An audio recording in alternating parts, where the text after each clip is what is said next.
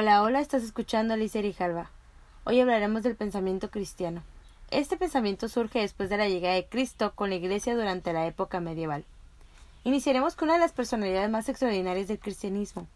¿Quién fue San Pablo de Tarso? Fue un escritor fecundo e inspirado, autor de las epístolas de los romanos. En este es donde obtenemos su concepción acerca de la ley. San Pablo es el apóstol de la libertad absoluta y motiva de Dios. Esto significa que la voluntad de Dios no tiene otro fundamento para creer lo que quiere que la sola circunstancia de que así lo quiere. Él no creía en el camino a Dios de forma arbitrariamente divina, sino en un Dios misericordioso con el ser humano. Continuando con pensadores del cristianismo, seguiremos con un pensador que tenía consigo una ideología antigua y de incorpora su doctrina.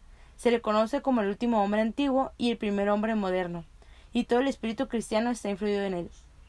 Así es, estamos hablando de San de Hipona. Pero, ¿quién fue este hombre?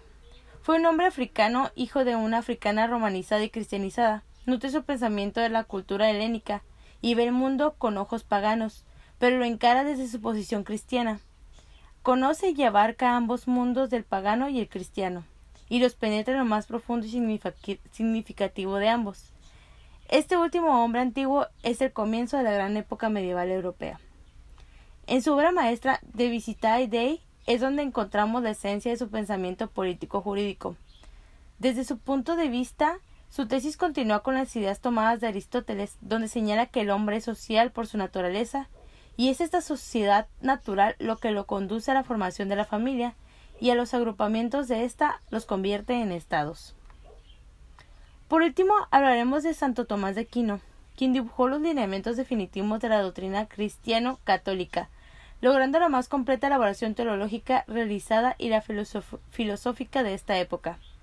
Hay varias fuentes para conocer sus aportes al derecho, por ejemplo, sus tratados de la ley y la justicia y el derecho, y no al menos la famosa Suma Teológica, donde se plantea el problema de la necesidad de la existencia de leyes, donde encuentra su origen etimológico de, ligare, que significa ligar u obligar, estableciendo así un carácter vinculatorio o litigante de la ley.